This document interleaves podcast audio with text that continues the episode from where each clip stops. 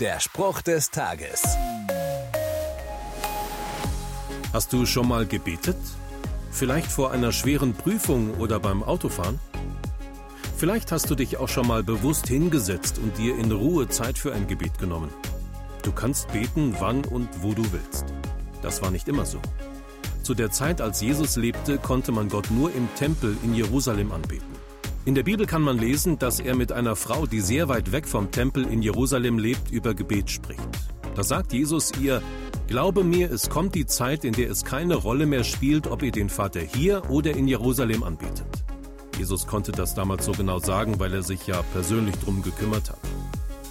Heute kannst du, egal wo du bist, mit Gott sprechen. Probier's doch einfach mal aus.